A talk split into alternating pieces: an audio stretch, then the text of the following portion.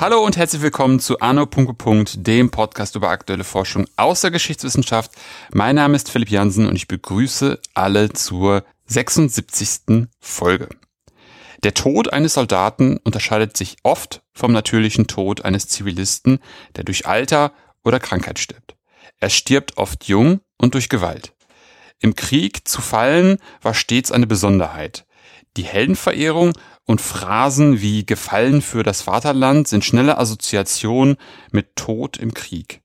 Nina Jans hat sich dem Thema aus kulturwissenschaftlich-historischer Perspektive genähert und dazu geforscht, wie unterschiedlich den Kriegstoten gedacht wurde.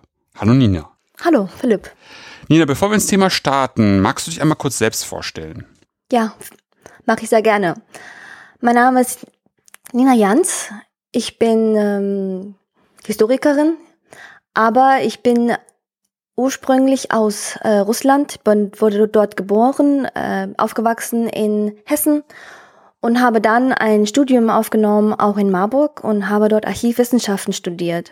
Ich bin dann im Bundesarchiv gelandet, sozusagen, ähm, insbesondere im Militärarchiv und habe dort einige Jahre als Archivarin gearbeitet. Und zwar in der Überlieferungsabteilung äh, über den Zweiten Weltkrieg, insbesondere über die Wehrmacht.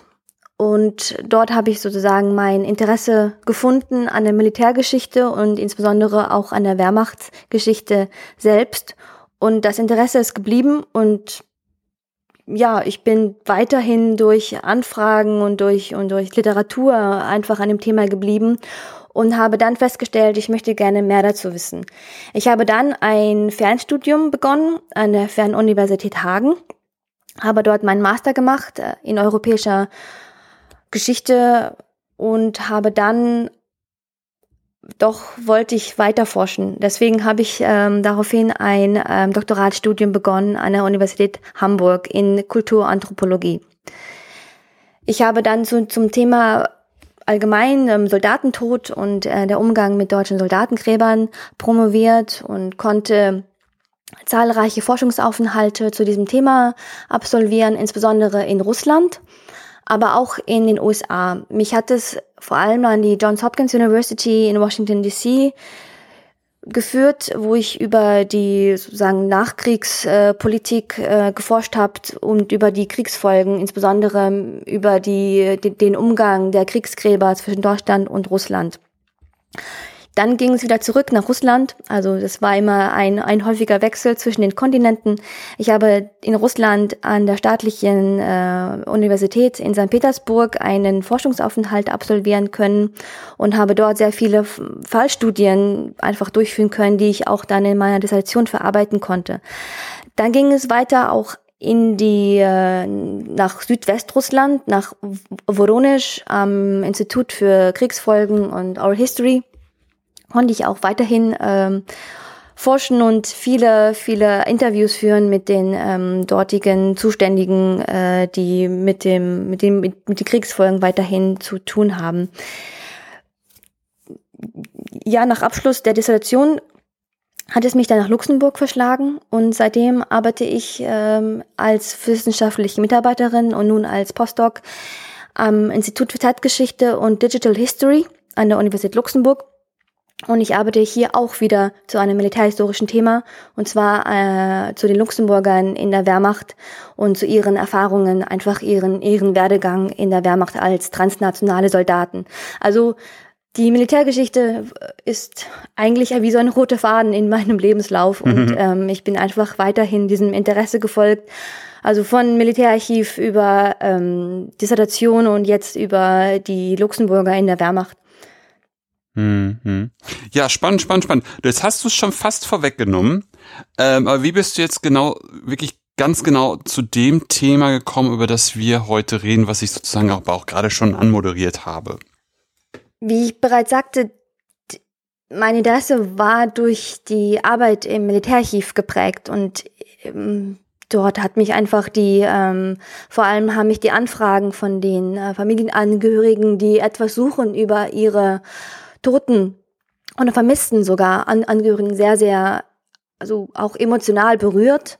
Und ich möchte, wollte dazu gerne mehr wissen. Und leider konnte ich den Familien oft nicht weiterhelfen, weil die Akten eben, äh, sei es in der deutschen Dienststelle, jetzt auch Bundesarchiv, aber vorher eben noch die deutsche Dienststelle, äh, also ehemalige Wehrmachtsauskunftsstelle, liegen oder beim Volksbund. Mhm. Also der Volksbund äh, Deutsche Kriegsgräberfürsorge, der zuständig ist für die deutschen Gräber im Ausland, war immer auch eine Institution, mit der wir zusammengearbeitet haben. Also ich wusste auch immer, dass es diesen Volksbund äh, gibt.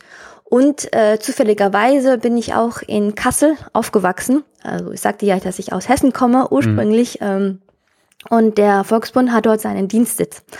Also ich wusste schon als Schülerin, dass es diesen Volksbund gibt, weil entweder durch Vorbeifahren ähm, das Schild gesehen, fragte man sich, was der Volksbund ist, da mhm. der Name doch sehr äh, altertümlich klingt, mhm. wusste ich schon, dass es den gibt und oft gab es in den Zeitungen, ähm, die wir bekommen haben, solche Beilagen, bitte spenden Sie für den Volksbund, für unsere Kriegsgräber und so und so weiter. Mhm. Aber da wusste ich schon, dass es äh, die so eine Gräberfürsorge existiert und was was sie auch machen.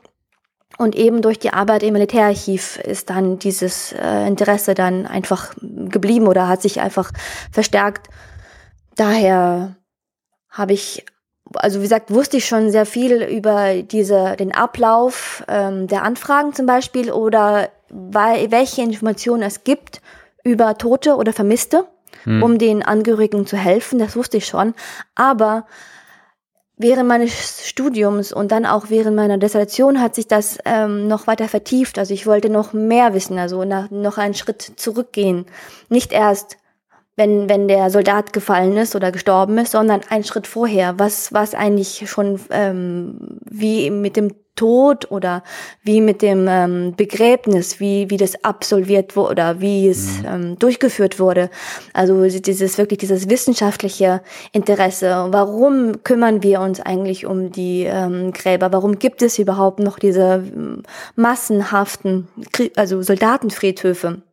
Also daher ähm, wollte ich mehr wissen und so habe ich einfach mein schon existierendes Wissen aus dem Militärarchiv hm. und eben auch ähm, das, die Existenz des Volksbundes und eben dann die Fragestellungen sozusagen zusammengeführt und konnte dann mein Forschungsprojekt definieren, was dann auch dann an der Uni Hamburg ähm, angenommen wurde.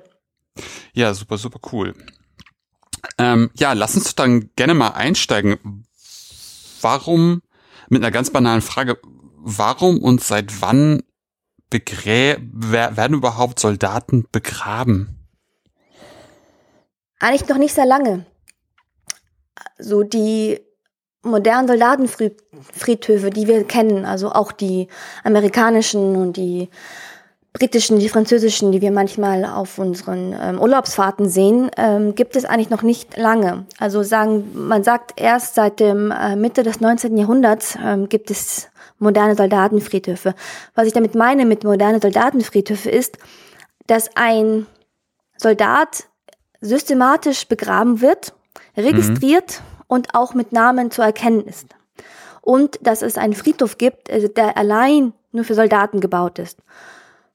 Zum Beispiel, natürlich starben ähm, Menschen im Krieg ja schon, also seitdem es Menschen gibt, bringt man sich gegenseitig um, leider. Und äh, natürlich gibt, gibt es Tote und äh, seit Menschen gedenken gibt es auch natürlich Kriege und gewaltsame Auseinandersetzungen. Aber häufig wurden dann die Krieger ähm, nicht beachtet oder wurden einfach links liegen gelassen und zum Beispiel eher Herrscher oder ähm, Könige wurden dann wirklich mit mit mit mit Grabbeigaben bestattet. Also man kennt ja diese Grabhügel auch in Deutschland oder in, in anderen europäischen Ländern. Und äh, also man, man, man gewährte quasi nur den Oberen, also den, den Adligen, ähm, Herrführern eine besondere Zeremonie. Mhm. Natürlich wurden sie äh, beerdigt, also auch dieses, dieses, dieses Begraben, das ist ja natürlich auch eigentlich seit sagen wir, Menschengedenken ähm, wurden Menschen ja irgendwie verabschiedet, sei es verbrennen, sei es in einen Erdhügel ähm, zu geben oder wirklich in, in, die, in die Erde hineinzusetzen. Aber dass der Soldat als solcher auch Anerkennung fand, ähm, ist erst ab, sagen wir mal, äh, Ende 18. Jahrhundert, Anfang äh, 19. Jahrhundert entstanden. Und zwar die, die Krieger an sich, die waren vorher ähm, Söldner, also sagen wir Soldaten, die für den ähm, König oder für einen General gekämpft haben, aber sie haben dafür Geld bekommen. Also dieses sich, sich äh, kämpfen für etwas und dann auch sterben für etwas ist erst mit den, mit den Revolutionskriegen und den Nationalbewegungen entstanden. Man wurde Staatsbürger, also der Untertan wurde Staatsbürger und man fühlte sich dann eben auch als national, äh, als als äh, nationaler Staatsbürger, wie gesagt, dazu verpflichtet für den für den König zu sterben und dann dieses für etwas. Mhm. Plötzlich hat äh, auch dann der dieser Staatsbürger in Uniform dann auch ähm, auch etwas, äh, wo, wo, wo die Nation oder wo der, wo der König auch dankbar war und so hat auch dann der ähm, einzelne Soldat, also der wirklich der ganz normale Gemeindegefreite, hat dann auch eine Anerkennung bekommen. Man kennt ja die, die Befreiungskriege, dass die Gefallenen da als Märtyrer auch verehrt wurden. Ja. Und dann eben, ähm, ja, hat man dann erst wurde der, der einzelne Soldat eben auch, ähm, äh, wie sagt man, gewürdigt hm. und erhielt dann auch ein, ein würdiges Grab, also ein Einzelgrab, also nicht nur einfach wie im Mittelalter äh, wurden die Soldaten oft einfach in Massengräbern verscharrt wegen Hygiene. Äh, vor allem wegen der Hygiene und wegen ähm, Seuchengefahr. Ihnen wurde natürlich die Kleidung abgenommen, äh, vor allem wichtige, wertvolle Gegenstände wie die Waffen wurden ihnen ab, abgenommen, aber die wurden je nach, egal welche Partei die Toten angehörten, wurden sie einfach in Massengräbern verscharrt. Aber erst dann, als er Soldat für etwas kämpfte, also dann auch dieses, diese Würde erhielt, äh, dass er für etwas stirbt und das wurde ihm quasi auch ein Einzelgrab genehmigt. Mhm. Äh, Im deutsch-französischen Krieg gab es vereinzelt Einzelgräber. Und da gab es schon ein erstes Abkommen zwischen Deutschland und Frankreich oder zwischen dem Deutschen Reich und Frankreich, dass die Gräber ähm, quasi äh, gewürdigt werden, auch gegeneinander, also gegenseitig, also auch von den, von den ehemaligen Feinden. Aber dann erst hat die richtige Kriegsgräberfürsorge, sagt man, oder die Gräberfürsorge oder die, die, die, die Sorge um den Einzelnen, um das einzelne Grab, hat letztendlich erst natürlich mit dem ähm, totalen Krieg, also den ersten totalen Krieg in, ähm, im Ersten Weltkrieg begonnen, wo die Armeen sich Gedanken machen mussten, wie sie mit ihren Toten umgehen, weil einfach so viele ähm, Soldaten gefallen sind an einem Tag, musste man sich wirklich ja. ein Konzept überlegen, wie man die Toten von der Front wegschafft oder auch wie man äh, die dann auch wiederfindet und auch natürlich für die Angehörigen, weil war die die Kommunikation war natürlich eine ganz ganz andere. Man konnte den den soll den Angehörigen natürlich sehr viel schneller mitteilen, ähm, dass der Sohn oder der Vater verstarb und dann fragten die Angehörigen auch. Also man sind viele viele Briefe überliefert, die an das preußische Kriegsministerium gingen. Was ist mit meinem Sohn? Wo kann ich ihn ihn ihn besuchen? Wo ist sein Grab? Also man war quasi erstmal aus, einer, aus der militärstrategischen ähm, Perspektive verpflichtet, sich um die Toten zu kümmern, mhm. aber auch natürlich die Familien gegenüber. Und es war einfach schon Standard geworden, dass man einfach ein Gräber, ein Grabsystem, ein Friedhofssystem schafft. Auf, auf allen Seiten, also auch natürlich bei den Franzosen und bei den Briten war das so. Mhm, mh, mh. Und, und dann letztendlich sind wir, im, wie gesagt, sind wir in der modernen äh, Zeit, wo einfach die Soldatenfriedhöfe einfach eine Norm wurden. Ähm, die die Soldat, Soldatenfriedhöfe des Ersten Weltkrieges sind ja noch äh, überall sichtbar. Also da sieht man schon diese, wo, wo die Einflüsse herkamen dann für die Soldatenfriedhöfe des Zweiten Weltkrieges, die sich ja auch ähneln von der Art, also diese Rheingräber und einfach diese Einheitlichkeit, diese Konformität. Mhm. Was man jetzt was man sich ja jetzt irgendwie so nicht so großartig vorstellt, man, auch wenn man jetzt generell so über Krieg und über, über Armee und Militär so sich so Gedanken macht, dann, dann hat man ja viel, hat man ja oft so Gedanken, denkt man ja in erster Linie über, über, über Kampfeinheiten. Aber dass wenn man jetzt zum Beispiel, ob es jetzt in Verdun ist im Ersten Weltkrieg oder an der Somme oder dann im Zweiten Weltkrieg, keine Ahnung, Stalingrad oder sonstige Hotspots, wo sehr viele Soldaten gefallen sind, braucht es ja auch irgendwie eine Organisation, um mit den Toten umzugehen. Wie, wie muss man sich das vorstellen? Also das scheint, das ist ja gefühlt wirklich ein Blindspot, ähm, wo man gefühlt gar keine Ahnung hat. So in dir glaube ich jetzt aber jemanden zu sehen, den, der, der schon viel Ahnung hat. Wie, wie muss man sich das vorstellen? Wie, wie war das organisiert? Wie es an der Front aussah. Also die Wehrmacht hatte schon vor dem Krieg auch einige Richtlinien äh, für Soldaten. Natürlich starben auch vor dem Krieg Soldaten, sei es durch Krankheit oder sei es durch ähm, Unfälle. Also viele Soldaten sind auch äh, noch, äh, noch vor 39 gestorben als äh, Berufssoldaten, sei es in der Reichswehr oder dann auch dann in der Wehrpflichtarmee, in der Wehrmacht ab 35. Aber die ähm, Richtlinie gab es schon. Also der Erste Weltkrieg war ein, ein sehr großer Einfluss. Also man, man, sah, man sah einfach, dass diese Richtlinien waren notwendig. Und äh, das war Standard. Mittlerweile war das Standard geworden in den 20er und 30er Jahren, dass jede Armee diese Richtlinien hatte. Natürlich ist eine Richtlinie, dann eine andere, wenn man wirklich an, an, an der Front ist und dort wirklich äh, zum Teil nicht alles äh, für den Toten, also sei es ein Sarg, sei es ein, ein Priester, sei es wirklich eine systematische Beerdigung, sei es ein, ein, ein Grabkreuz, das war alles vorgegeben. Also wirklich, die Wehrmacht hat an fast wirklich an alles gedacht in, diese, in dieser in dieser Hinsicht ähm, mhm. Hinblick. Auch zum Beispiel wurden ähm, Richtlinien äh, vorgegeben, wie, wie man zum Beispiel äh, die Muslime beerdigt. Weil es gab viele Hilfswillige oder Freiwillige oder Freiwillige oder nicht äh, gezwungene Freiwillige, die aus äh, die im jugoslawischen Ländern kamen, die Muslime waren.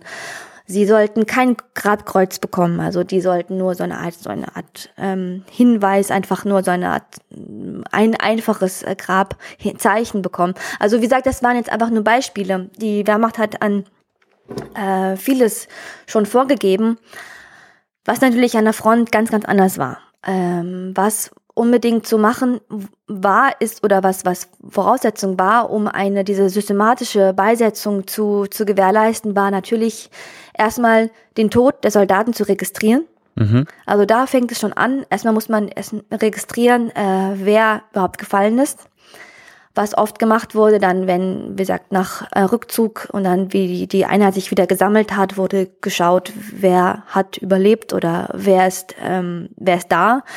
Und dann wurde, wenn einige nicht äh, bei dem Sammelpunkt waren, oder eine Verlustmeldung aufgegeben. Mhm. Eine Verlustmeldung bedeutete auch zum Beispiel gefallen, tot, klar, vermisst, mhm. was bedeutet, was bedeuten könnte, entweder ist er wirklich verwundet was auch eine Verlustmeldung natürlich erf erforderlich war, oder in Kriegsgefangenschaft. Und dann natürlich, wenn wurden die Toten auch, ähm, wenn die Möglichkeit überhaupt bestand, aber sagen wir jetzt mal in der Idealsituation, wurden die Toten dann natürlich geborgen und wurden dann äh, an einem Ort zusammen systematisch beerdigt. Also auch ganz, ganz klassisch. Also da hat die Wehrmacht auch die natürlich äh, die äh, christlichen äh, mitteleuropäischen Traditionen übernommen, wie eben Einzelgrab, Beisetzung mit einem Priester. Auch als nationalsozialistische Armee ähm, hat die Wehrmacht trotzdem einen, einen Priester ähm, stellen wollen oder äh, gestellt, was natürlich nicht überall möglich war. Aber dennoch, also diese Einzelbestattung, das war der Wehrmacht extrem wichtig. Mit einem Einzelkreuz, auch mit dem Namen drauf, wie der wie das Kreuz auszusehen hatte, gab es überall eine ähm, Meldungen, also äh, Vorgaben, auch ähm, entweder wirklich ein eisernes Kreuz mit dem Hakenkreuz drauf und natürlich dem dem Namen des Gefallenen. Oder das war schon vorgegeben. Was dann natürlich später passierte, ist, dass die ähm, also die Meldung wurde wurde gemacht. Hm. Also mit, nur mit der, was ich sagen wollte, ist nur mit der Beisetzung war es damit nicht erledigt. Mhm. Das ging ja dann weiter dass die erstmal, wie gesagt, diese Verlustmeldung, dass derjenige gefallen ist oder gestorben ist oder ähm, in Verwundung, an Verwundungen starb und so weiter, wurde dann gemeldet an die ähm, übergeordnete Einheit und die dann weiter nach Berlin. Und äh, der Kommandeur der Einheit, die den Gefallenen eben geborgen hat, schrieb einen Brief an die Angehörigen mhm. was ähm, auch ähm, nicht immer gewährleistet werden konnte, aber dann hat der Kommandeur den Familien geschrieben. Also ähm, da habe ich auch einiges dazu äh, einsehen können oder das gehört auch quasi zu der Forschung über Soldatentod oder Sterben im Krieg mit anhand dieser, dieser ganzen Kriegsgräber Fürsorge. Also ich nenne das nicht nur so die Soldatenfriedhöfe. Also es ist nicht nur einfach äh, Architektur der Soldatenfriedhöfe, sondern eben diese Fürsorge auch für die, für die Toten und die Angehörigen ging dann weiter. Also wie gesagt, dann hat der Kommandeur ähm, den, den, den, den Brief geschrieben an die Angehörigen und oft äh, schrieb er natürlich äh, gestorben für Führer, Volk und Vaterland. Ihr Sohn war tapfer, ihr Sohn war ein toller Kamerad und ähm, was oft in diesen Schreiben steht, ihr Sohn ist äh, sehr schnell gestorben Mhm, oder äh, mhm. starb an einem Kopfschuss. Ihr Sohn musste nicht leiden, Ja. was dem auch nicht der Wahrheit entsprach, weil über, über 70 Prozent derjenigen, der Gefallenen, die sind verblutet auf dem, auf dem Schlachtfeld, verblutet einfach, ähm, sei es durch einen Schrapnell oder durch einen Schuss in den Oberkörper. Also wenige haben wirklich äh, Kopfschuss direkt bekommen und sind sofort, waren sofort tot. Also das, das hat die Wehrmacht schon ähm, versucht, auch den Angehörigen zu ersparen und also wirklich die Wahrheit zu sagen. Aber man muss hier auch wirklich unbedingt sagen, dann auch dieses, diese, wurde der Tote gleich in diese Heldenkult integriert. Also gleich natürlich gestorben für Führer, Volk und Vaterland. Und gleich wurde er als Held dargestellt. So, er starb, da haben wir es wieder, er starb für etwas. Ihr Sohn war es wert, ihr Sohn war, war es würdig, für den, für Hitler zu sterben, für den Kampf gegen den Bolschewismus. Ne? Diese, diese Dinge. Also ähm, da wu- wurde schon darauf sehr, sehr geachtet. Also das waren jetzt sozusagen die, die äh, Richtlinien der Wehrmacht. Natürlich auch eine, eine eigene Dienststelle, die dafür zuständig war, diese Richtlinien rausgegeben hat. Auch sogar Designrichtlinien, ne, wie das Kreuz auszusehen hat, äh, wie, wie die Friedhöfe auszusehen haben. Ähm, hinter der Front, wo es quasi schon ru ruhigeres, also aus der Perspektive der Wehrmacht, wo es schon ruhigeres Kriegsgebiet war, sei es in Frankreich, ähm, da wurden schon wirklich Friedhöfe gebaut. Also die, man hat, man hat die Soldaten zusammengeführt, ähm, die von der Truppe, also die von den, von den äh, in, in der Einheit schnell bestattet werden mussten. Zwar in Einzelgräbern und zwar auch gemeldet, aber das war immerhin vorgesehen schon von der Wehrmacht, dass man die Toten auf größeren Sammelfriedhöfen, also zusammenführt. Und da habe ich auch weiterhin, ähm, ja, wie sagt mir, die, die Pläne angeschaut und äh, natürlich, da haben wir wieder diesen Heldenkult, diese, ähm, natürlich den, den, den Adler mit, mit goldenen Verzierungen. Also dort haben schon, sind schon während des Krieges extrem ähm, aufwendige Friedhöfe gebaut worden mit, mit, mit Bewässerungsanlagen, mit, mit Blumen und, und also es hat mich sehr, sehr erstaunt, Mhm. äh, was da schon gebaut wurde während des Krieges, dass sie dafür Zeit hatten. Hat mich sehr gut, das ähm, haben dann die Soldaten selbst gebaut ähm, für ihre Kameraden und natürlich, es wurden die, gerade im Osten, äh, in Osteuropa wurden die Zivilisten zur Zwangsarbeit eingesetzt, um diese Friedhöfe zu bauen. Mhm. Mhm. Also auf, auf der Krim habe ich einen, einen Plan gesehen, der wirklich terrassenförmig runtergeht. Also das, das, das sieht, äh, das sieht nach sehr viel Arbeit aus und ähm, wer es auch alles bewässern sollte, natürlich waren das äh, lokale Arbeitskräfte, Zwangsarbeiter waren das, die das alles machen mussten. Also das könnte, das kann nicht die Einheit gewesen sein. Das geht Mhm. nicht, dass sie Mhm. nicht alleine das alles gebaut hat. Also es wurde sehr viel auch Aufwand schon betrieben während des Krieges, um diese Friedhöfe zu, ähm, zu erstellen und eben um die Toten in diesen Heldenkult zu integrieren, der eben vom Nationalsozialismus sehr, sehr ähm, initiiert wurde und gepusht wurde. Mhm. Mhm. Mhm. Eben das, was du gesagt hast, dass, dass, dass sie halt für eine Sache gestorben sind und, und dass, dass sozusagen der Tod ein, ein Sinn hat und ein Schritt in die Richtung ist, dass der Verlust äh, einen mehr oder weniger dem Ziel näher bringt, den Bolschewismus, den sogenannten, zu bekämpfen. Hm. Ähm, hat sich, hat sich da, gab es dann eigentlich noch eine Entwicklung äh, so in der Endphase des Krieges? Also hat sich das dann nochmal gewandelt oder hat man wirklich die ganze Zeit straight dieses, diese, diese Pläne ums, umgesetzt umsetzen können? Nein. Also es gab zum Teil auch Beschwerden von den äh, zuständigen äh, Gräberoffizieren, also wie gesagt, um diese ganzen Arbeiten durchzuführen, um diese Arbeiten zu überwachen, wurden einige Offiziere als Gräberoffiziere eingesetzt, die zusätzlich diese Aufgabe hatten. Es waren oft dann die, die Priester oder, oder die, ähm, äh, die in der Seel Seelsorge tätig waren, haben das auch mit übernommen. Sie sollten das überwachen, aber am Ende ähm, habe ich, am Ende des Krieges habe ich sehr viele Berichte ja, Beschwerden gelesen, dass die Soldaten zum Teil ihre Kameraden aber nicht mehr bestattet haben. Sie, mhm. die, sie waren, wurden natürlich abgestumpft, man hat keine Kraft mehr, man einfach diese Friedhöfe zu bauen. Manchmal hat man einfach nur ein Loch gegraben, die, den, den, den Körper rein, man hat noch die Erkennungsmarke, ne, die die, die äh, Soldaten identifiziert hat, abgeknipst, eine Hälfte blieb beim Toten, die andere Hälfte wurde dann nach Berlin geschickt zur Registrierung, mhm. damit man weiß, äh, wo er gefallen ist. Und man musste auch den Grabort mitsenden. Manchmal hat man einfach nur ungefähr da ist er, was bei der Exhumierung später natürlich Probleme machte. Aber dennoch, während des Krieges, so gut man vielleicht kommt, aber man hört äh, sehr viel von, dass sie einfach die Toten liegen ließen. Und natürlich die letzten Monaten des Krieges muss, äh, hat die Wehrmacht natürlich, wie, wie bekannt ist, ähm, Rückzug, Rückzüge antreten müssen. Da hat man keine Zeit, sich um die Toten zu kümmern, dann vielleicht noch um die Verwundeten. Aber dann hieß es einfach, ähm, sein eigenes Leben zu retten und nicht äh, unter Lebensgefahr oder unter, unter Beschuss noch, noch die Toten zu begraben. Also da hatte man andere Prioritäten. Also es hat am Ende des Krieges gar nicht mehr funktioniert. Nein. Also man hat, wie gesagt, vielleicht noch äh, einfach die aus Pietät hm. einfach, einfach noch beerdigt, hm. aber zum Teil nicht mehr gemeldet. Zum Teil äh, hat, haben auch andere die, die Toten bestattet, also auch viele, wie quasi im Mittelalter wollte man natürlich auch dieser solchen Gefahr entgehen, ähm, eine Leiche liegen zu lassen, mehrere Tage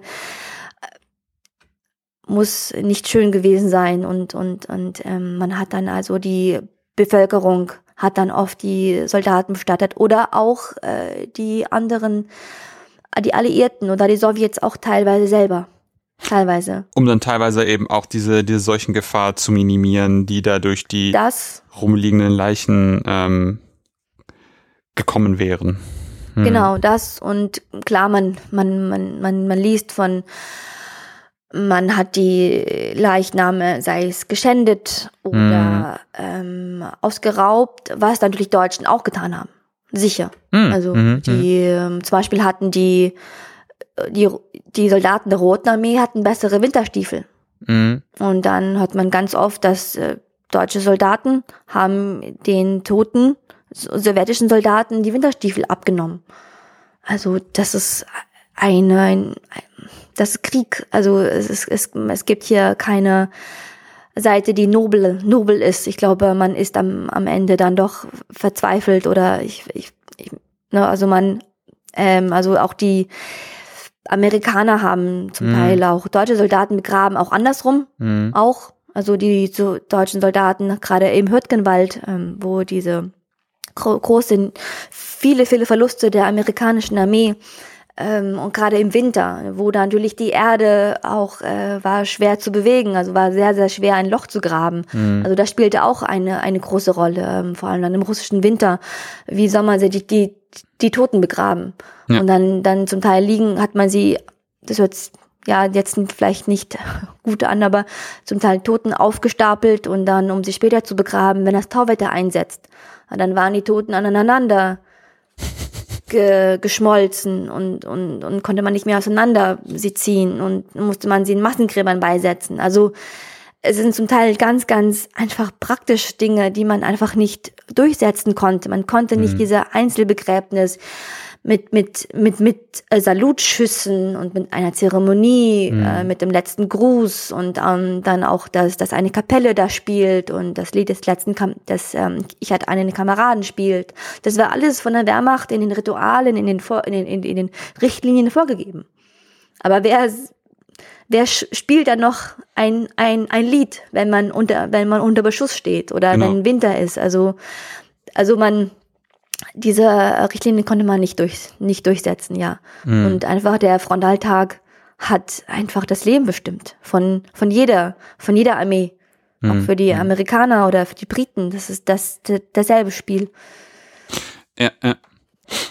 Ja, ganz spannend. Es ist mal, also also, das, das ist mag ja irgendwie. Ich hatte mal so eine Geschichte einfach gehört, dass jetzt äh, es ist dann nicht nur bei Stiefeln geblieben, sondern es war dann wohl irgendwie ein höherer Offizier an der an, in Frankreich, der äh, sehr viele Auszeichnungen hatte und dem hat man die ganze ganze Oberbekleidung abgenommen, um die ganzen äh, Orden darunter zu nehmen und das Ritterkreuz wegzunehmen. Und im Zweifelsfall hat man vielleicht auch nicht dran gedacht, dass eben diese Erkennungsmarke zweiteilig ist und die dann vielleicht auch noch mitgenommen. Und dann, dann sind die Leute einfach nicht mehr zu identifizieren. Ne? Also wenn man, wenn man keinen Anhaltspunkt hat, äh, wer da jetzt vor einem liegt, da liegt dann im Zweifelsfall einfach nur ein, ein toter Soldat mit einem Oberhemd äh, und einer Hose, aber ansonsten kann man da nicht mehr viel nicht mehr viel identifizieren. Ja, es ist Ja, sehr interessant. wenn er gefunden wird, also heute oder in den letzten Jahrzehnten vom Volksbund oder von einem anderen Gräberdienst, also ein Alliierter zum Beispiel, die Amerikaner haben viel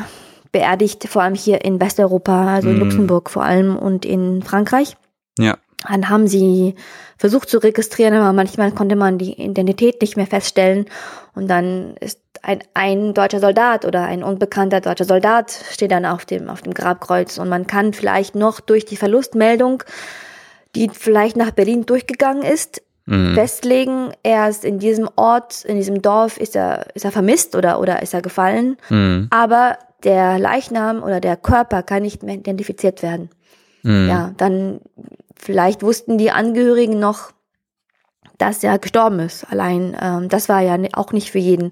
Viele ha haben einfach nur eine Vermisstenmeldung bekommen und haben Jahrzehnte auf die Rückkehr gewartet, weil man wusste ja zum Ja. Teil nicht, ob er ja doch in Kriegsgefangenschaft geraten ist oder nicht. Und Ja, und erst als dann, wann war das? 57, die letzten äh, Kriegsgefangenen aus der Sowjetunion zurückgekommen sind und man da dann wusste, okay, jetzt kommen aus, es kommt aus keinem Land mehr noch ein Kriegsgefangener, da konnte man dann wahrscheinlich so die letzte, die letzte Runde machen äh, mit der, mit der, wie, wie heißt mal, ähm, Todes, also dass sie für Todeserklärung. Todeserklärung, genau, dass sie dann Zum Tode erklärt zum Tode ja. erklärt werden. Und das ist, ich meine, wir reden hier von Mitte der, Mitte der 50er, 60er Jahre, ne? Also es ist dann schon wirklich Ja.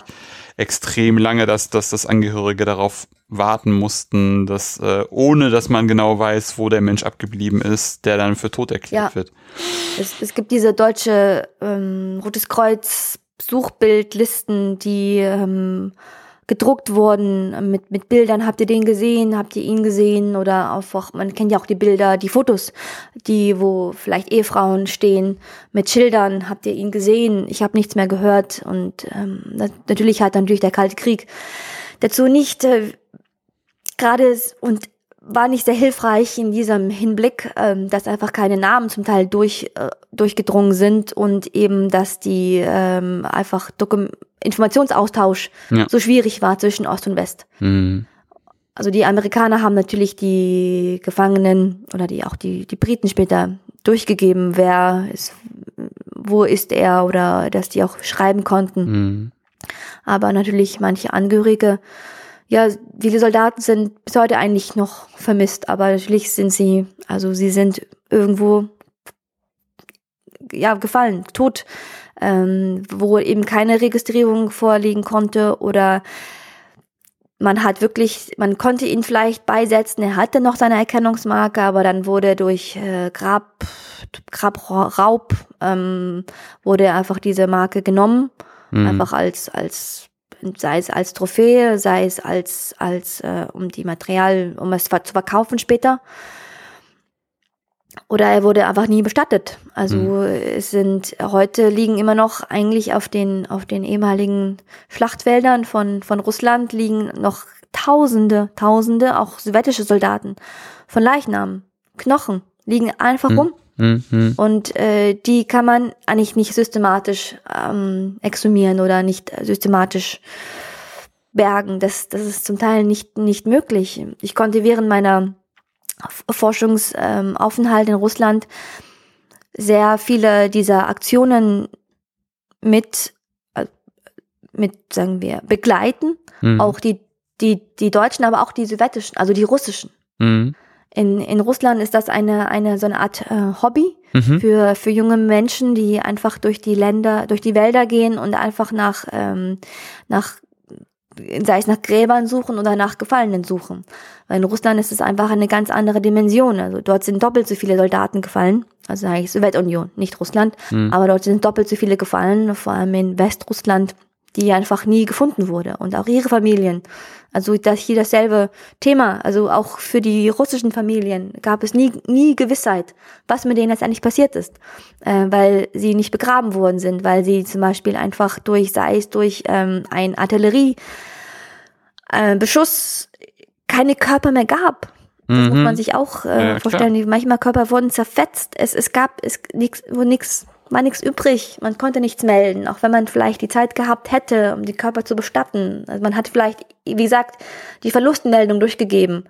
Ne, dass er hm. ist durchgekommen, okay, er, er, ist nicht mehr da. Hm. Das hat man vielleicht nach Berlin gemeldet, aber ja. nicht die, äh, den, die Grablage, die ja den Angehörigen auch wichtig ist, weil man braucht trotzdem so eine Art Ort oder eine, eine, eine Art Stelle oder ein, ja, ein, ein Ort, um zu trauern. Hm. Aber für die südwestlichen Familien war das, war das äh, dasselbe. Und das war sogar schlimmer, würde ich sagen, weil in der Roten Armee gab es so eine Art ähm, Registrierungssystem, gab es, aber das war nicht so effektiv. Hm. Also die Amerikaner hatten ein sehr gutes. Die, die Deutschen war, war in Ordnung, war ging irgendwie, aber die, die Rote Armee leider war das nicht sehr ausgeklügelt. Und ähm, es gab Bestattungen, aber wie gesagt, auch die Erkennungsmarken waren bei den sowjetischen Soldaten eine andere. Man kann zum Teil, wenn man diese Erkennungsmarken noch findet, kann man diese Schrift nicht mehr lesen, weil das sind kleine äh, Pap Papierrollchen, mm. Rollchen, mm -hmm. die dann in solchen Medaillons reingesteckt wurden. Und ja. natürlich der Leichnam 70 Jahre in einem im, im Oblast Leningrad liegt in einer ne neben der Neva Sumpfgebiet kann man sich vorstellen, dass dann nicht mehr die Schrift lesbar ist. Also und es gibt eben diese jungen Menschen, die das aus patriotischer Verpflichtung, also diese, Patriot, diese Pat Patriotismus ist in Russland eine ganz andere, ne? dass sie dieses, mhm. das ist eher Dienst am Vaterland, diese Dankbarkeit der Großväter, dass sie ihr das Land verteidigt haben gegen die äh, Invasoren, also die gegen die Nazis, mhm. ähm, gehen sie rum und sammeln diese diese diese ähm, Gebeine ein und, best und bestatten sie dann. Und zum Teil kann man wirklich nicht mehr sagen, wer ein, ein Deutscher war, wer ein, Sowjet, ein sowjetischer Soldat war, weil zum Teil wirklich liegen die Knochen übereinander. Klar, manchmal, wenn noch ein Fuß in einer in einem Stiefel steckt, ist es eindeutig zu erkennen. Es ist ein mhm. deutscher Stiefel oder ein sowjetischer Stiefel. Das ist das, das können mittlerweile sehr ähm, geübte Augen können das. Oder er hat eine Waffe in der Hand. Ne? Welche ist das? Also man kann das schon so einigermaßen feststellen. Aber die Identität dieser Soldaten ist nicht mehr da. Also ja, und wenn du es vorhin nochmal gesagt hast, ich meine, teilweise waren ja auch ähm, russische ähm, Waffen auch bei der Wehrmacht bevorzugt. Und wenn zum Beispiel dann zu der russischen Waffe der deutsche Soldat auch noch dem äh, einem, einem, einem, einem russisch-sowjetischen Soldaten die Stiefel vorher abgenommen hat, dann, dann, dann sozusagen sie, glaubt man einen, einen, einen sowjetischen Soldaten vor sich liegen zu haben, die Gebeine davon, aber es ist eigentlich ein Deutscher, der sich die, die, der Stiefel und des Gewehrs bemächtigt hat. Also ich verstehe schon, das ist totales Puzzlespiel und, und, und sehr, ja. sehr vage auch, äh, was die Identifizierung betrifft. Sehr. Also ich, es liegen mit großer Sicherheit liegen ganz viele deutsche Soldaten in sowjetischen Gräbern. Mm, mm. Oder sowjetische Soldaten in, in, in ähm, der Volksbund sagt dazu Kameradengräbern, also Massengräbern, auch auf deutschen Friedhöfen in Russland mit mhm. großer Sicherheit. Mhm. Weil man zum Teil wirklich die, ähm, wenn wirklich, äh, kam es zum Nahkampf und dann flog gerade eine Granate rein und dann wird, wird man zerfetzt und die Knochen liegen überall und dann kann man zum Teil nicht mehr nachweisen, wer wer ist. Genau, genau. Ja. Jetzt haben wir sozusagen schon, sind wir ja schon schon schon äh, über das Kriegsende hinaus so ein bisschen geschlittert, was zumindestens äh, äh, Russland betrifft und oder die, die ehemalige Sowjetunion und wie wie da heute äh, patriotisch gesinnte Menschen durch die Wälder streifen und nach Gebeinen von von von von ehemaligen Rotarmisten suchen oder generell nach Gebeinen suchen. Wie muss man sich einfach, wir haben jetzt vorhin schon von der Heldenverehrung gesprochen und dass natürlich auch gerade der, der, der, der, der gefallene deutsche Soldat in, in, in, ein, in eine Heldenverehrung äh, eingereiht worden ist, dann ist ja dieser Krieg Krieg verloren gegangen. Weiß ja auch jeder, aber da musste ja auch sozusagen in dieser, in dieser Verehrung, in diesem Heldengedenken oder in diesem gefallenen Gedenken äh, einen Bruch geben. Wie, wie, wie sieht der aus? Wie, wie, wie kann man sich das vorstellen? Ähm, gerade wenn man jetzt zum Beispiel darüber nachdenkt, wie das heutzutage gehandhabt wird. Natürlich konnte der Heldenkult oder diese Einstufung der gefallenen Soldaten aus der Wehrmacht konnte dann nicht weiter fortgeführt werden mhm. Krieg. Ähm, die Wehrmacht hat kapituliert, der Krieg war zu Ende und eine, eine Heldenverehrung, ähm, wie es im Nationalsozialismus üblich war, also mit, mit Militärparaden, großem Tamtam, wirklich, also Berlin war immer sehr rausgeputzt und ähm, während Hitler einfach die äh, unter den Linden an, entlang schritt und dann einen Kranz niederlegte ähm, an der neuen Wache. Das war damals schon das Ritual hm. äh, während äh, des äh, Regimes. Das konnte man natürlich nicht weiter fortführen. Und da ist wirklich ein, ein, ein Bruch deutlich. Offiziell, offiziell. Aber unter den Familien ist es was, ist es was, was anderes natürlich. Also offiziell auf einmal waren die äh, einfach die Deutschen ne, waren für den Krieg verantwortlich. Dann natürlich gab es die ähm, Nürnberger Prozesse, die natürlich den Deutschen die die so sagen ihr seid alleine schuld. Die Wehrmacht wurde damals nicht als ähm, verbrecherische Organisation eingestuft, aber die anderen, ne, dass das alles, also alle SS und und so weiter, Wachmänner der Konzentrationslager, alles Täter und Ver Verbrecher waren, mhm. was äh, die zum Teil, manche starben ja auch durch, sei es durch ähm, Kugeln oder durch äh, Exekutionen, was die, die Familien ja auch nicht, ähm, aus der Sicht der Familien ja auch nicht einfach war oder ich meine letztendlich ein, ein Vater stirbt, aber Offiziell natürlich ähm, durfte man diese Toten nicht mehr als, als Helden verehren, wie das eben üblich war. Die Alliierten, also aus vor allem in der Westzone, haben zum Teil den ähm, haben durchgesetzt, dass zum Teil keine neuen Denkmäler gebaut wurden. Also viele regionale äh, Initiativen gab es, um eben auch ihren Toten zu gedenken. Und natürlich wollten sie vielleicht ein Denkmal bauen, aber das durften sie nicht. Also es gab wirklich fast wirklich bis zehn Jahre oder so eine Sperre. Man durfte wirklich keine neuen Denkmäler bauen. Und somit sind, sind ja, ähm, vor allem in Westdeutschland, sind ja viele ähm, Denkmäler, steht dann, dann drinne, steht drauf, äh, den, den Toten des Ersten Weltkrieges und dann unten drunter dann nochmal ohne den Toten des, äh, des Krieges 39 bis 45. Also, dass es diese, ah. da hat man trotzdem versucht, diese, yeah ihre, die eigenen Toten trotzdem mit, mit einzuführen. Wie gesagt, weil dieses menschliche, mensch, menschliches Verlangen, also jetzt aus der Anthropologie heraus, dieses menschliche Verlangen, etwas zu haben, etwas, ein, ein, ein Gegenstand, ein Ort, wo man hingehen kann, auch wenn das Grab, ne, mhm. ist nicht gefunden oder man darf nicht hin oder er ist ähm, ähm, vermisst. Mhm. Und dass man irgendwo hingeht, dass man trotzdem eine, nicht Anerkennung, aber so eine Art wie sagt man, ähm, ja, ein Zeichen einfach hat, wo, wo man ähm, seinen, seinen Vermissten oder seinen Angehörigen auch drunter unter den anderen sehen kann. Mhm. Das war natürlich ganz, ganz äh, deutlich äh, nach der Nachkriegszeit. Aber offiziell war dann auf einmal diese Heldenverherrlichung verpönt, war, mhm. war nicht gestattet. Mhm. Und äh, jetzt auf einmal sollten jetzt alle, alle Toten umsonst gefallen sein. Also vorher noch dieses für etwas, um, also die, vor allem offiziell haben die Nationalsozialisten versucht, die, das Massensterben, es war jetzt letztlich ein Massensterben, es sind ja über fünf Millionen deutsche Soldaten gefallen, mhm. von einer Armee mit ungefähr 18 Millionen. Dieses einfach jetzt auf einmal nicht mehr für, auf einmal dieses, ja, der Krieg war nutzlos, der Krieg war, ihr habt verloren, dass die, eure, eure Söhne sind umsonst gefallen. Mhm. Wie mhm. erklärt man das?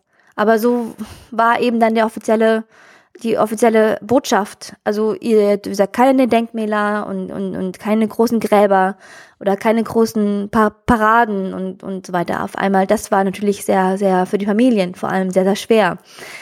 der Volksbund konnte da sich äh, trotzdem weiterhin ähm, durchsetzen. Also der ähm, Volksbund hat zum Beispiel schon, wurde erst nach dem Ersten Weltkrieg gegründet und Mhm. er war sozusagen für die deutschen Gräber zuständig im Ausland. Mhm, mhm, Ähm, der wollte dann wieder seine Arbeit aufnehmen. Der wollte sich um die Gräber kümmern, also vor allem die unregistrierten Gräber, ne, diese Feldgräber, die, die ich ja sagte, die, die, wo sie Stellen beigesetzt wurden. Da wollte, da drängte der Volksbund, um endlich ins Ausland reisen zu können, um diese Gräber zu registrieren und einfach um diese Arbeit zu, zu beginnen, weil viele Gräber sind zum Beispiel auch erst in der Zwischenkriegszeit äh, nein, nicht Zwischenkriegszeit, Nachkriegszeit, Verzeihung. Nachkriegszeit sind sie erst verloren gegangen. Also Ah. ein Toter wurde zum Beispiel ordentlich beigesetzt, registriert, äh, mit Erkennungsmarke, mit Namen auf dem Grabkreuz. Aber der wurde entweder durch die ähm, lokale Bevölkerung abgeräumt oder es einfach wurde nicht sich, keiner kümmerte sich drum. Und so Und- der, der, der, der Natur einfach sozusagen über, übergeben. Mhm. Ja, und wenn das in einer ganz, ähm, ganz abgelegenen Lage ist, findet man das nicht mehr heute. Ja, ja, ja. Also das ist nicht, nicht mehr da. Deswegen drängte der Volksbund also diese Gräber zu registrieren, also im, im Westen. Mhm. In Osteuropa ist es eine ganz andere Sache. Ja, Da konnte der Volksbund erst äh, 1992 anfangen zu arbeiten, ja. in Russland vor allem.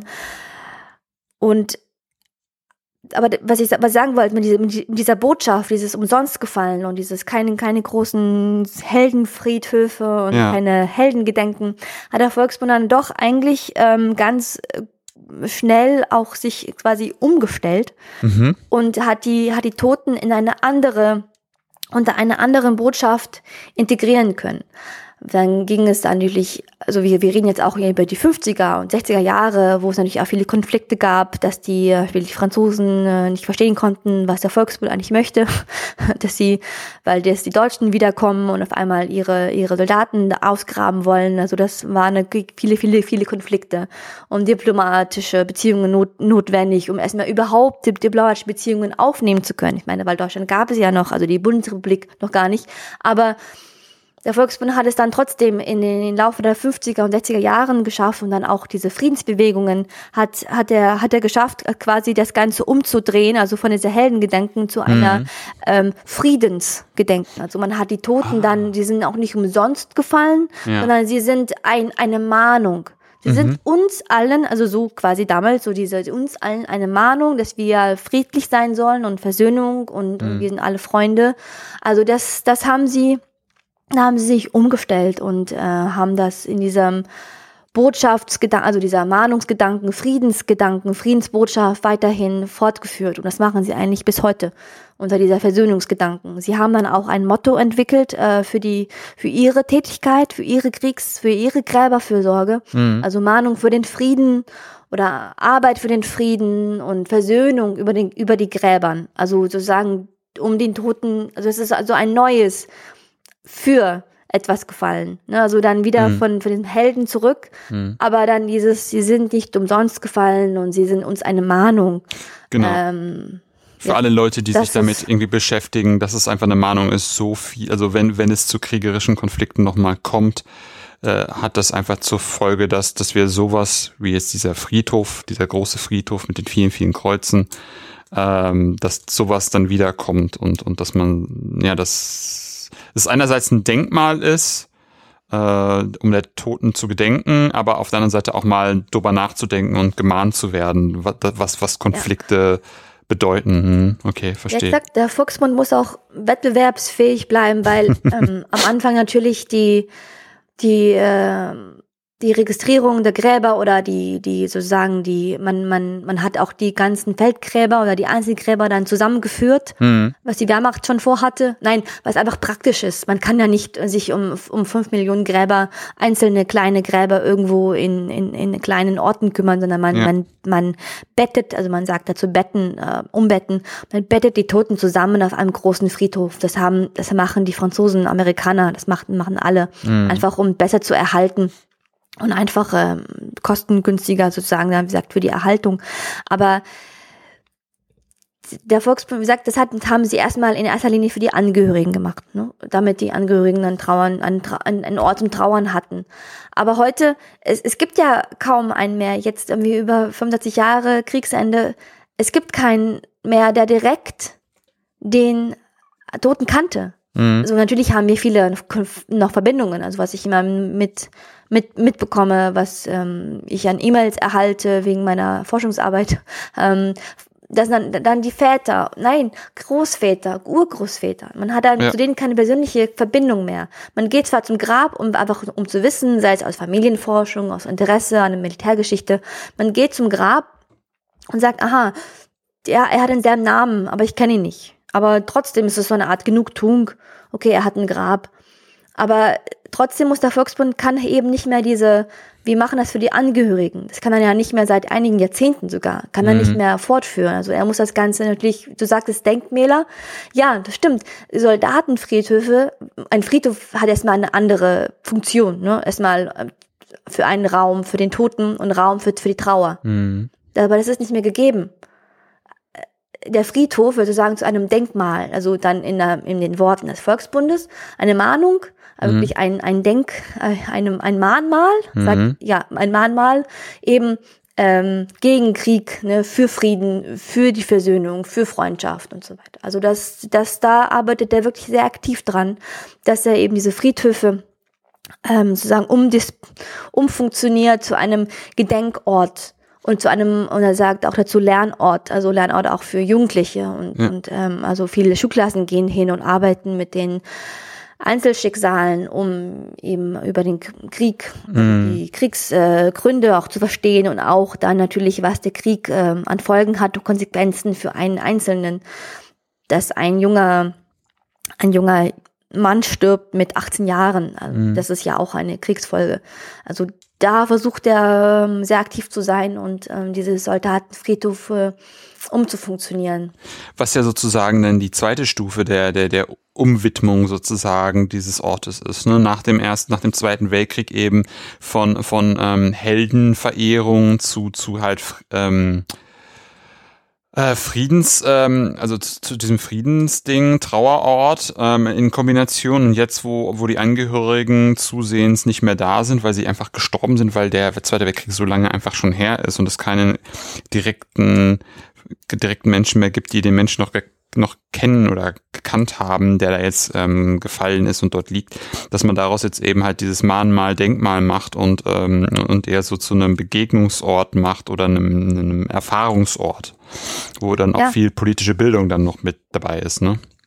Ja, es gibt äh, viele Friedhöfe in Russland, vor allem in Russland, die umfunktioniert offiziell sind zu Versöhnungsparkanlagen. Mhm. Mhm. Also dann der, das ist der Park der Freundschaft. Ah, okay. Also sag in ähm, Rejev und in Sologubovka bei St. Petersburg ist das der Fall. Das sind dann solche Versöhnungsanlagen für Begegnungen von, von Russen und Deutschen.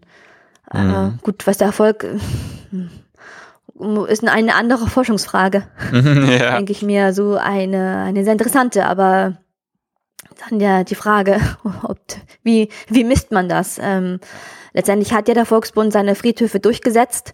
Also das war auch für den Volksbund diplomatisch ein, ein langer Kampf, erstmal die ange anfangen zu bauen. Also nach, ja, ich habe ja kurz gesagt, dass äh, konnte er in Russland erst 92 starten. Mhm offiziell äh, als die Ende der Sowjetunion und dann mit der Russischen Föderation ein, ein Abkommen zu schließen, äh, die neue Bundesrepublik, also die wiedervereinte Bundesrepublik, das war eine ganz andere Sache. Also letztendlich ist das, ähm, was ich auch ähm, zeigen wollte in meiner, meiner Dissertation oder auch in meinem äh, kommenden Buch, dieses, es ist, es ist Politik. Mhm. Es ist einfach, wenn einfach tausend Leute oder wenn tausend Männer oder auch wenn es jetzt eine Million oder eben fünf Millionen Männer sterben, es ist, es ist Politik.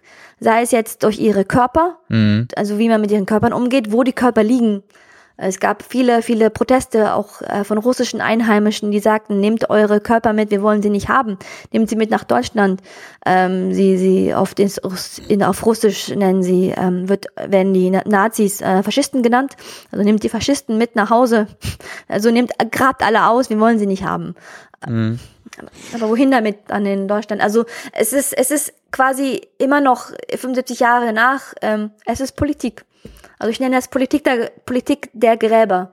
Mhm. Äh, heute noch und vor allem in Russland, aber in Luxemburg ist es immer, ja, immer wieder taucht noch was auf oder immer Skandale, teilweise auch mit Italien vor einigen Jahren. Also ähm, sehr kontrovers und äh, macht das Thema sehr aktuell und immer noch sehr spannend. Ja, auf jeden Fall, vor allem, weil ich interessant finde, diese Freundschaftsparks hießen sie da in Rejev, ne? Mhm. Das ist ja auch interessant, wenn du es gerade nochmal irgendwie sagst, das ist teilweise eben, also das, das hast du ja gesagt, diese patriotischen Männer.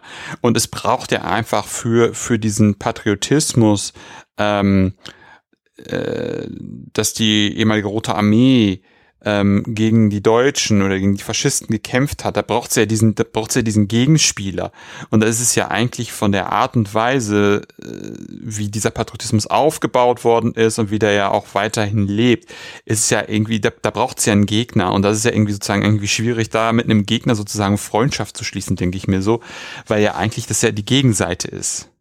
Und äh, wie du gerade auch sagst, so ein Politikum dazu dann ja auch, also wo es dann ja auch so einen Gegner braucht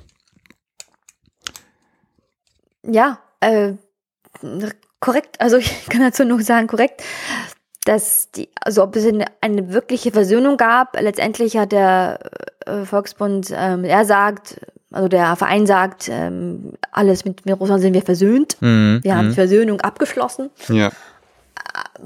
Weil die Politik dann doch ähm, gedrängt hat und das Abkommen durch, durchging, sehr schnell, zwischen mhm, mhm, ähm, Gorbatschow und Kohl. Das ging sehr, sehr schnell. Und ja, die haben ja, die haben jetzt ihren Friedhof. Mehrere, große mhm. in Russland und sind damit jetzt, ja, wir sind jetzt durch. Fertig. Mhm. Versöhnung abgeschlossen. Also nee, es geht ja noch weiter. Es geht ja auch um Anerkennung. Also nein, der Volksmund ja macht, äh, finanziert manchmal auch einige Forschungsprojekte. Momentan auch ein Forschungsprojekt über die sowjetischen Kriegsgefangenen, die im deutschen Gewahrsam verstarben. Mhm.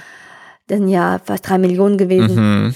Als zweite größte Gruppe der Opfer ähm, des Nationalsozialismus. Mhm. Ähm, aber ja, die Versöhnung, also man, man hatte da vielleicht mehr Fingerspitzengefühl zeigen müssen. Also ich habe das zum Teil auch an einem äh, Friedenspark oder Versöhnungspark ähm, darstellen können, an Sologubovka, dass äh, man sich zum Teil über, über die Höhe der Kreuze gestritten hat. Ui, okay. Die, die Kreuze, die Kreuze durften, die, die deutschen Kreuze, mhm. durften nicht höher sein als die sowjetischen.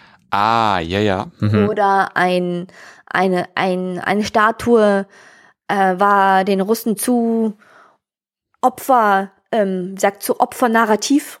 Das mhm. war ihnen zu, zu ähm, weil es war eine, eine Statue von, von der, über die, über die, über die Hiroshima-Bombe. Mhm. Ich weiß nicht, was die auf einem deutschen Friedhof zu tun, zu suchen hat. Ich weiß nicht, aber auf jeden Fall gab es da sehr viele Probleme und ähm, zum Teil dürfen auch auf den einzelnen Grabkreuzen dürfen keine Dienstränge mm. von den Soldaten äh, geschrieben werden. Also die Soldaten sollen nur mit Namen. Ja. Und dann, dann darf man auch nicht jedem Soldaten ein, eine Namensstele, also ein Grabzeichen geben. Ja. Also man kennt die Friedhöfe aus Russland, sind meistens nur sehr, sehr viele Rasen. Ja. Dort liegen die Toten, mhm. einzeln. Aber sie, sie haben keine Grabkreuze, wie es in äh, Westeuropa ja. in Luxemburg hier zum Beispiel äh, traditionell ist, dass man auch die Dienstränge draufschreibt oder die ähm, ja und jedem Einzelnen ein Grabkreuz gibt. Das war, glaube ich, den Russen zu den den, den russischen Partnern glaube ich doch zu ähm, individuell und zu ähm, so als zu dass man die den wie sagt man die dass die dass das gezeigt wird, dass die Deutschen so viele verloren haben. Mhm. Und dass man so dieses, dieses Trauern sozusagen, dass ist, dass, dass der einzelne Soldat aus dieser ganzen mhm. Faschisten, ne, mit, mit Anführungszeichen, Faschistengemeinschaft genau. herausgenommen wird und individualisiert dargestellt wird. Ja, ja, ja. das sollte vermieden werden. Sie sollten halt in ihrer als Soldat, weil er kam als Soldat, er starb als Soldat und er soll als Soldat, als Faschist ne, ja. erinnert werden. Genau, genau, genau. Mhm. Also soll nicht so viel Tamtam -Tam drum gemacht werden, dass nicht so aufgebauscht werden, dass man im Zweifelsfall so noch, sogar noch irgendwelche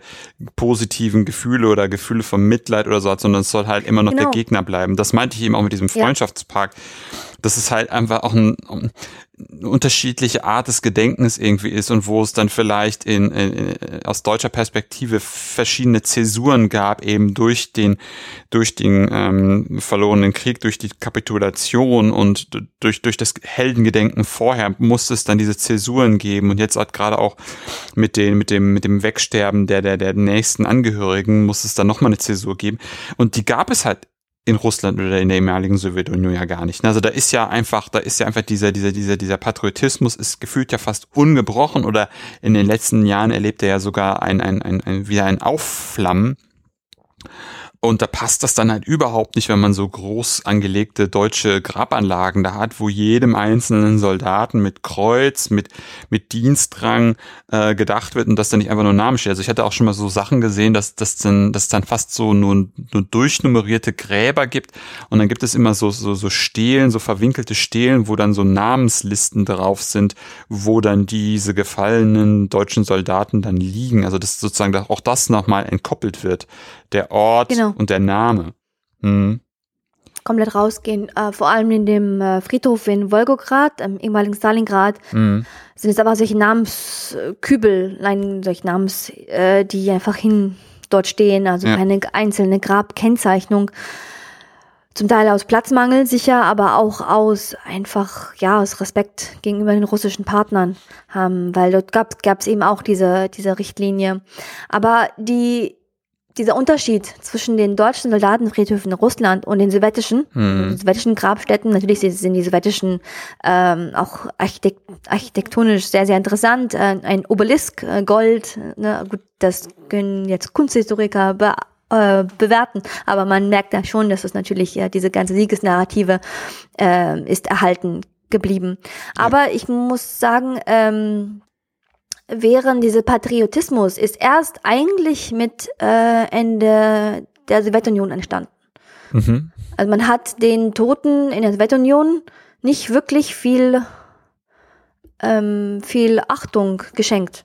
Mhm. Weil dort sind die, man, man hätte nach dem Krieg einige identifizieren können, mhm. aber es gab solche Exhumierungsaktionen nicht. Mhm. Manche wurden einfach, einfach zusammengetan in einem Massengrab und dann mhm. wurde natürlich eine, eine, eine, eine, ein Obelisk wurde auf, aufgestellt und, mhm. und wurde in, in, in gedacht, das sind, das sind die Verteidiger des Vaterlandes oder mhm. des Mutterlandes, sagt man auf Russisch, mhm. es ist ähm, die Mutter, die Mutterheimat mhm. nicht Vaterland, mhm. ähm, wurde natürlich aufgestellt, aber die wurden nicht einzeln begraben. Mhm. Schon teilweise, aber ähm, gut, in Berlin, Treptow gibt es Einzelgräber, aber nicht alle. Es gab, es gibt dort ein riesen Massengrab ähm, bei der bei der Statue, ne, diese, dieser Soldat, der das deutsche Kind hält in Treptow. Ja. Aber auch in Russland, wie gesagt, es sind Massengräber überwiegen. Und man hätte sie identifizieren können, nicht alle, aber man, man hätte das tun können. Und ich glaube auch dieser Unterschied zwischen sowjetischen Grab, Grabstätten und den Deutschen, das ist auch, glaube ich, den, war den russischen Partnern damals bei der Verhandlungen im, ein Dorn im Auge, dass man dann sagte, nee, unsere sehen aber nicht so aus, unsere sehen aber nicht so gut aus. Ähm, wir wollen aber auch solche haben und ähm, den, den Deutschen halt dem Volksbund Auflagen gegeben. Ne, das Kreuz darf nicht höher sein und mhm. darf mhm. keine mhm. Einzelgrabkennzeichnung. Aber ich, ich, dieser Patriotismus ist erst wirklich seit ähm, vor allem unter Putin noch mehr gestiegen. Mhm. Also mhm. da den den den Soldaten, den Einzelnen, also diese diese ähm, individuelle Trauer war mhm. beim Kommunismus nicht üblich. Mhm. Man, man hat, man hat den, den Soldaten gedacht, ja, es gab Siegesparaden ne, am 9. Mai, ständig. Mhm. Aber das war eine kollektive, genau. nicht Trauer, ja. sondern eine kollektive Heldenepos. Mhm. Genau. Unsere, wir haben verteidigt. Und auch wenn dein Vater gestorben ist und er ist nicht gefunden wurde, macht nix. Sei stolz auf ihn, sei stolz auf deine Vater, äh, Mutter, auf deine Mutterheimat auf genau. stolz, ein Kommunist ja. zu sein. Ja, ja, und genau. jetzt mach weiter. Genau, und das, also, das ist ja auch das Interessante eben, ne, was man halt auch nicht vergessen darf, ähm, ohne, ohne jetzt, dass ich da größere Ahnung von hätte. Man darf halt auch nicht vergessen, dass das halt irgendwie Stalin noch bis Mitte der 50er Jahre noch am Ruder war, ne? Und dass danach auch in seinem Sinne ja äh, die die nächsten Funktionäre auch von ihm sozialisiert worden sind und dass man eher in diesem Kollektiv gedacht hat, ne? Auch eher natürlich durch Kommunismus das ja auch diesen Kollektivgedanken eher forciert als so das Individuum.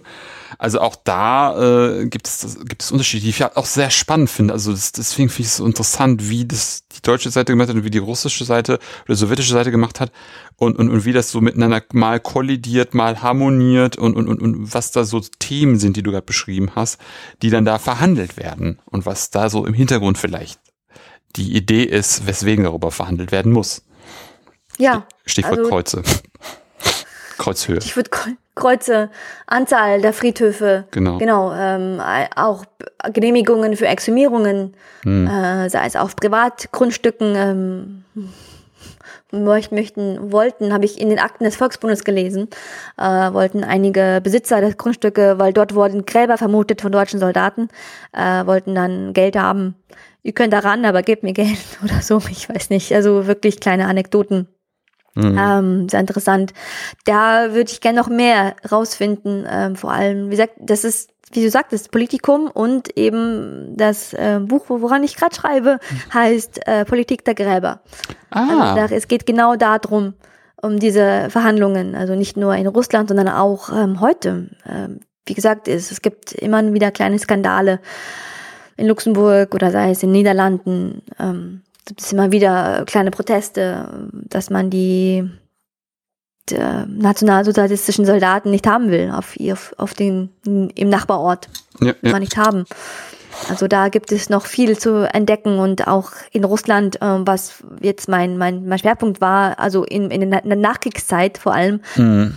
da habe ich äh, viele, ja zum Teil wirklich Anekdoten, ähm, äh, Widersprüche gelesen, aber dann auch wiederum sehr entgegenkommende ähm, Veteranen, also sowjetische mhm. Veteranen, die dann einfach den Deutschen entgegenkamen, sagen, schaut, äh, wir waren im Krieg, aber wir sind jetzt weiter, also jetzt bitte kommt. Also da gibt es auch ähm, viele interessante Fälle, wo die Veteranen auch nach Deutschland kamen und dort äh, Gräber besuchten und wirklich auch den die meisten größeren Friedhöfe in Russland durch die Veteranen wurden wirklich gefördert und sagen, wurden ähm, zugelassen, durch, mhm. durch sie eigentlich. Mhm. Also das ist auch ein sehr großer, wichtiger Teil, ähm, das zu, be, ähm, zu bewerten. Diese Versöhnungs, sagen, nennen wir es Versöhnungspolitik, ich nenne es Annäherungspolitik, mhm. ähm, dass man äh, zum Teil in den 90er Jahren noch mit den Veteranen sprechen konnte, aber dass heute die patriotische Bewegung äh, sehr stark ist, ähm, zum Teil auch anti-deutsch, also nicht jetzt anti-deutsch gegen Deutschland aktuell, aber ich habe ähm, mich mit denen zum Teil unterhalten, aber wenn zum Beispiel, wenn eben diese Freiwilligen, ne, die die äh, Schlachtfelder absuchen nach mhm. Toten, dort ein, doch per Zufall einen deutschen Soldaten finden, mhm. dann wird nach Medaillen geschaut oder nach Erkennungsmarken und dann wird die, wird die ab, abgenommen und der, und der Tote wieder in, in die Büsche geworfen. Ja, das ist ja auch ähm, verständlich einigermaßen, aber ja, auch nicht aus, aus jetzt Ethik, ethischen Gründen ja. nicht ähm, begründet. Ja, ja, ja, ja, ja. Auf jeden Fall, auf jeden Fall.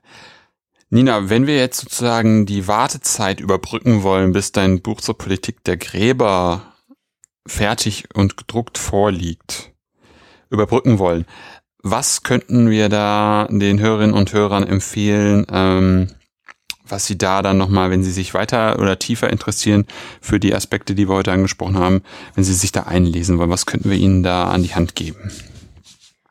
Also ehrlich gesagt gibt es zu diesem Thema, ähm, also jetzt sage ich Exhumierungen und äh, Umgang, wirklich ähm, dieser diplomatische Umgang, wenig. Mhm. Also da habe ich halt fast so die ersten Paper veröffentlicht. Es gibt äh, ein Buch des Volksbund, also eine Geschichte des Volksbundes Deutsche Kriegsgräberfürsorge. Das ist 2019 erschienen. Mhm. Äh, wo die Geschichte vorgestellt wird und die Tätigkeit auch in Russland. Mhm. Natürlich nicht so in intensiv ähm, es ist eine Übersicht, aber es trotzdem, die Kollegen haben ein sehr gutes Werk veröffentlicht und natürlich mit Fokus auf den Volksbund. Was bei mir, mein Fokus ist mehr natürlich auf die, also wie gesagt, kulturanthropologisch, ähm, auch eher politisch ähm, auf die ähm, Verhandlungen und eben auf den, auf den ähm, heutige Dis Diskussionen, weniger auf den Volksbund. Das Buch empfehle ich. Ähm, das Buch heißt äh, ja Deutsche ähm, deutsche Moment, Volksbund Deutsche Kriegsgräberfürsorge, ähm, Entwicklungsstränge und äh, Überblick oder so. Also ich, ich mhm. glaube, so willst du es ja auch in die Show Notes setzen. Genau. Und dann ähm, habe ich vor allem Bücher, die ich auch ähm, nutze für meine eigenen Recherchen von, äh, also wenn es jetzt um die Exhumierung geht oder Umgang, Trauer der Veteranen oder Trauer der Familien, meine ich, äh, Trauer der Familien, Umgang mit Gefallenen, sind sehr viele Werke aus den USA. Mhm. Vor allem in Bezug auf Vietnam. Mhm. Weil Vietnam, ich würde es, man könnte es vielleicht vergleichen, weil es war, Vietnam war ein, ein sehr, ein ähnliches Trauma für das Land wie der Zweite Weltkrieg für die Bundesrepublik. Und ähm, letztendlich hat die USA auch verloren, hat es nicht niemals zugegeben, offiziell, denke ich mir. Aber dennoch ähm, sind viele Soldaten dort ähm, immer noch vermisst und ähm, es herrscht bis heute noch eine aktive Exhumierungspraxis. Mm, mhm. Und es hat eine Kollegin hat ein Buch geschrieben, sie ist an der Georgetown University, auch in Washington. Ähm, das Buch heißt What Remains, Bringing America's Missing Home from the Vietnam War äh, von Sarah I. Wagner. Sie ist, ähm, ja wie gesagt, auch Kulturanthropologin und sie hat zum Teil die Teams begleitet in Vietnam, in den, in den Dschungeln. Und sie hat zum Teil ähm, auch wirklich von dem Versuchen zu finden anhand der Akten, anhand der, der ähm, Battle Reports ähm, hat sie äh, die, das Team begleitet, bis eben, bis man Knochen gefunden hat. Aber was die, was die USA systematisch macht, aber nicht der Volksbund, sie machen DNA-Proben. Mm, Wir nehmen mhm. DNA-Proben von den Knochen und analysieren sie in einem großen Lab, äh, in einem großen Labor äh, auf Hawaii. Und das äh, wird immer noch sehr aktiv finanziert vom Verteidigungsministerium. Also das ist für die Amerikaner eine ganz, ganz andere Sache. Mhm. Ähnlich wie die, wie für die Russen. Mit einem großen Unterschied. Die Russen äh, machen das freiwillig aus äh, patriotischer Verpflichtung. Also mhm. das sind alles Freiwilligen, die, die, die das machen und die die äh, Gräber, äh, die die Felder abgehen. Aber die USA bezahlen wirklich professionelle Forensiker, um mhm. diese Toten zu finden. Also ich finde das, ich finde das sehr, sehr interessant. Also ähm, das hat mich sehr mhm. nochmal auch bestätigt, nochmal das Thema anzufassen mit diesem Hintergrund, ne, mit diesem Exhumierungen. Warum, warum müssen wir das überhaupt? Also aus diesem ethischen, gesellschaftlichen Rahmen. Ähm, warum ne, wollen wir wissen, was mit den Toten ist? Oder mhm. wir wollen ja wissen, wo sie begraben sind. Also aus diesem ganzen äh, anthropologischen oder äh, ethischen Perspektive. Also dieses Buch würde ich unbedingt empfehlen. So, und was könntest du noch von dir empfehlen? Weil, ich will nicht nicht spoilern, aber dein, deine Dissertation, die du jetzt zwar gerade umschreibst, aber sozusagen die Dissertation, die du damals eingereicht hast in Hamburg, gibt es ja zum Glück Open Access. Genau. Die ist auch bei der Uni Hamburg, ähm, bei den Dissertationen abrufbar. Also wenn man meinen Namen googelt, ich bin auch bei Academia und auch auf der Website der Uni Luxemburg. Also die ist überall vorhanden. Man kann sich das PDF gerne downloaden. Mhm. mhm. Und was, ich, ich weiß nicht, ich möchte das jetzt nicht alles ermutigen, aber du hast auch noch einen schönen Aufsatz geschrieben über diese ähm, Gräberoffiziere, über die wir heute gesprochen haben. Den würde ich, glaube ich, auch noch genau. gerne, gerne verlinken, weil den fand ich nämlich echt total gut für die Vorbereitung. Das wer also jetzt nochmal ein bisschen mehr wissen will, wer da diese Kriegsgräberoffiziere oder diese Gräberoffiziere waren und was die so gemacht haben, da würde ich dann auch nochmal den ähm, Aufsatz von dir äh, nochmal verlinken, dass die Menschen da auch nochmal tiefer eintauchen können, wenn sie möchten. Ja, gerne. Das ist eine andere Perspektive. Das ist dann wirklich am im Krieg ähm, selbst wirklich so so hands-on also wort, wortwörtlich leider hands-on, äh, was mit den Körpern passiert ist. äh, wie damit umgegangen wurde.